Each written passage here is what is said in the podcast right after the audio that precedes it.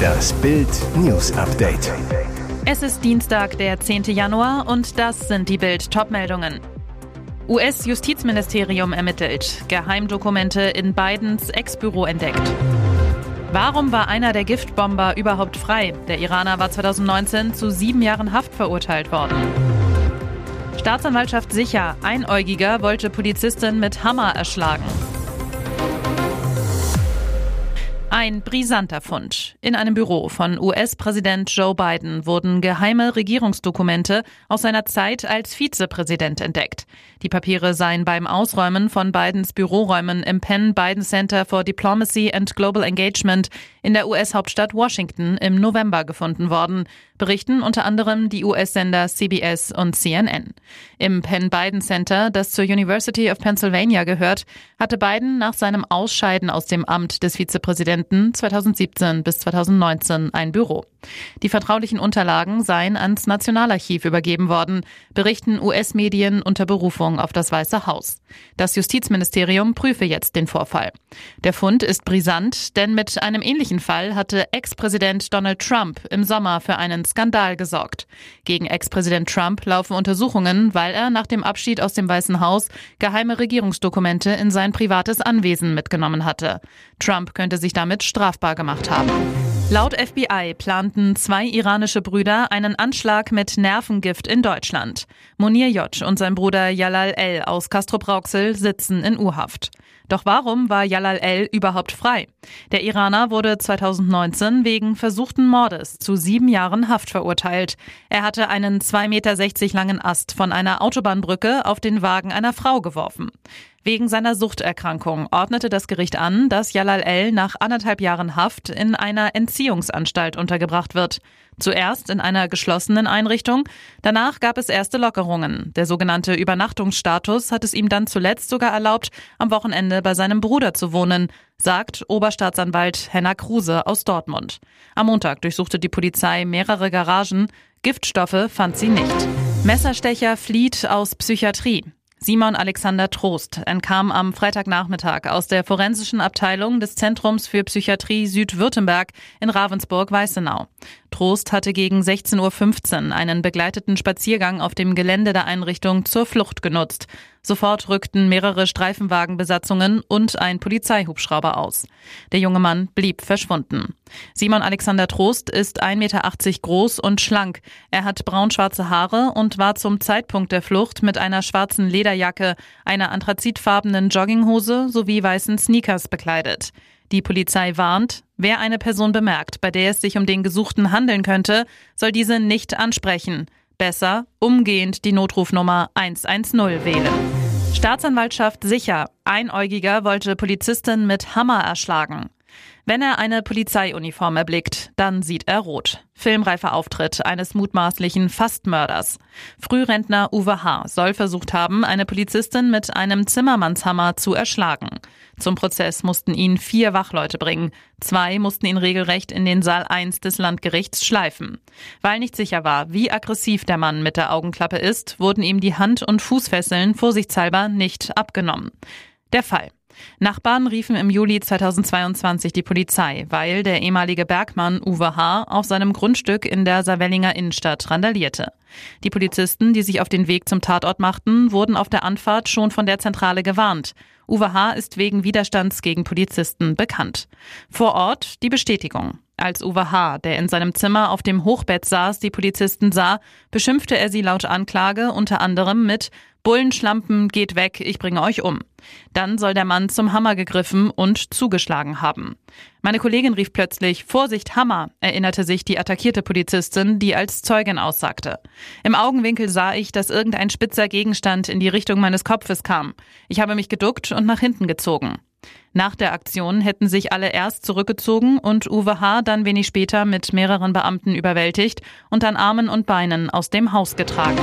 Besuchsverbot im Tierheim. Streichelglück macht Hund Attila nur noch trauriger. Die Tierfreunde bieten Geld an, Hilfe und Zuneigung, doch das Düsseldorfer Tierheim blockt jede Annäherung ab. Ein Streit ist entbrannt. Dabei wollen beide Seiten eigentlich nur das Beste für Attila. Aber von Anfang an. Als sein Herrchen kurz nach Weihnachten plötzlich starb, kam Attila ins Heim. Seitdem haben Nachbarn und Freunde von Wolfgang P. aus Flingern den Labrador Senior nicht mehr gesehen.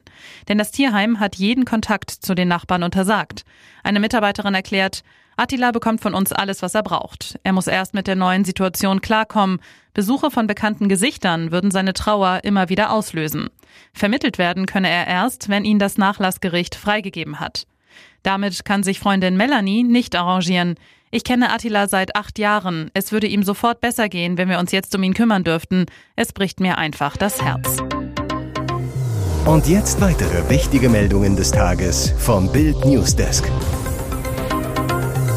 Große Sorgen an den Tankstellen in und um Berlin. Woher kommt in Zukunft das Öl im Berliner Umland sowie im Osten der Republik? Seit 1. Januar greift die Entscheidung der Bundesregierung, kein russisches Öl mehr über die Druschba-Pipeline zu importieren. Direkt davon betroffen die PCK-Raffinerie in Schwedt-Oder. Bislang wird das russische Öl zur Hälfte über eine Pipeline aus Rostock ersetzt. Verträge mit Polen und Kasachstan sind weiter in der Schwebe. Die Folge? Es drohen Engpässe und Preisschocks.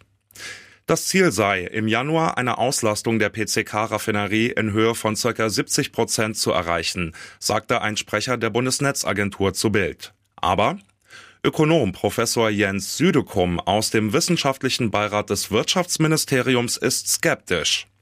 Der Experte zu Bild. Ich sehe es durchaus fraglich, ob mit der Versorgung über die polnische Pipeline aus Danzig oder mit kasachischem Öl die Versorgung in Ostdeutschland gesichert werden kann. Er will die royale Abrechnung um jeden Preis. Seit Tagen prasseln schmutzige Enthüllungen aus Prinz Harrys Memoiren Reserve aufs stoisch schweigende Königshaus ein. Für seinen Millionendeal verkauft Prinz Gier jeden Rest Moral und bricht jetzt das letzte Tabu. Er attackiert Stiefmutter Camilla. Bei König Charles hat er laut Insidern damit eine rote Linie überschritten. Giftpfeile gegen seine große Liebe, die sogar den Segen der Queen bekam, Verrat. Sie war der Bösewicht. Sie war die dritte Person in der Ehe. Sie musste ihr Image rehabilitieren, ätzte Harry im US-Interview mit Anderson Cooper. Ein Seitenhieb auf Camillas Affäre mit Charles, während der noch mit Diana verheiratet war. Harry weiter. Die Verbindungen, die sie zur britischen Presse knüpfte, machten sie gefährlich. Beide Seiten waren bereit, Informationen auszutauschen. Auf ihrem Weg zur Königsgemahlin ging sie über Leichen. In seinem Buch beschreibt der Prinz, wie er und William Charles angefleht hätten, Camilla nicht zu heiraten. Am neunten Tag nach den Berliner Silvestergewaltexzessen ist das Zahlenchaos perfekt. Laut einem Medienbericht gäbe es eine Randale-Statistik der Berliner Polizei. Demnach seien nur 38 Personen für Böller-Attacken auf Polizei und Feuerwehr festgenommen worden. Zwei Drittel davon seien Deutsche. Daraufhin folgten weitere Berichte, dass es insgesamt nur noch 38 statt 145 Festgenommene seien. Doch das ist falsch. Wie die Berliner Polizei gegenüber Bild mitteilt, handelt es sich stattdessen um 37 Personen, die direkt mit Pyrotechnik die Polizei und Feuerwehr angriffen. Alle sonstige Randale und Angriffe nicht enthalten, Brandstiftungen ebenfalls nicht. Die Zahl der 145 Festgenommenen ist weiter aktuell. Demnach sind 18 Nationalitäten erfasst worden. 45 haben die deutsche Staatsangehörigkeit, 27 die afghanische, 21 waren Syrer. Der Rest verteilt sich unter anderem auf irakische, libanesische, polnische und türkische Staatsbürger. Konkret gab es 69 Angriffe auf Feuerwehrleute, 49 auf Polizisten und Strafanzeigen mittlerweile über 100. Sommer kommt, Sommer kommt nicht, Sommer kommt doch. Kann der FC Bayern seinen Wunschtransfer doch noch retten? Der Rekordmeister gibt Torwart Jan Sommer trotz der Absage von Gladbachs Sportdirektor Roland Wirkusen noch nicht auf. Bild erfuhr, Gladbach würde tatsächlich nochmal mit sich reden lassen. Allerdings nur unter einer Bedingung. Bayern müsste zwischen 8 und 10 Millionen Euro bieten. Die Bosse der Borussia wollen mit einem etwaigen Torwartwechsel kein Verlustgeschäft machen und bräuchten mindestens die geforderte Summe für einen Sommerersatz. Die interne Argumentation?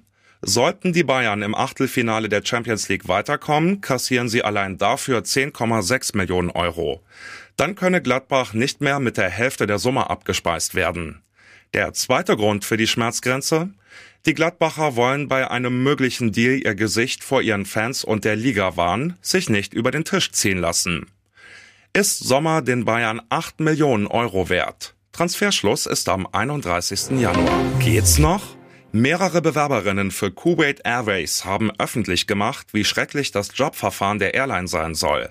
Es geht um Sexismus und Rassismus.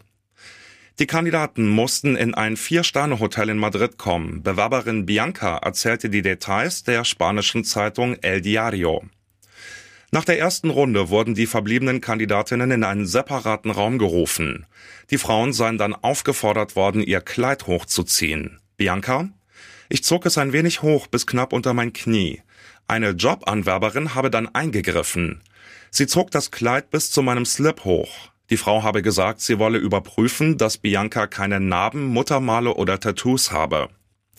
Die Airline erklärte, Kuwait Airways nutzt seit fünf Jahren dieselbe Drittagentur für die Vermittlung von Kabinenpersonal. Es wurde noch nie eine so schwerwiegende Anschuldigung gegen sie erhoben. Erniedrigende Prozesse würden von dem Flugkonzern sowieso nicht geduldet.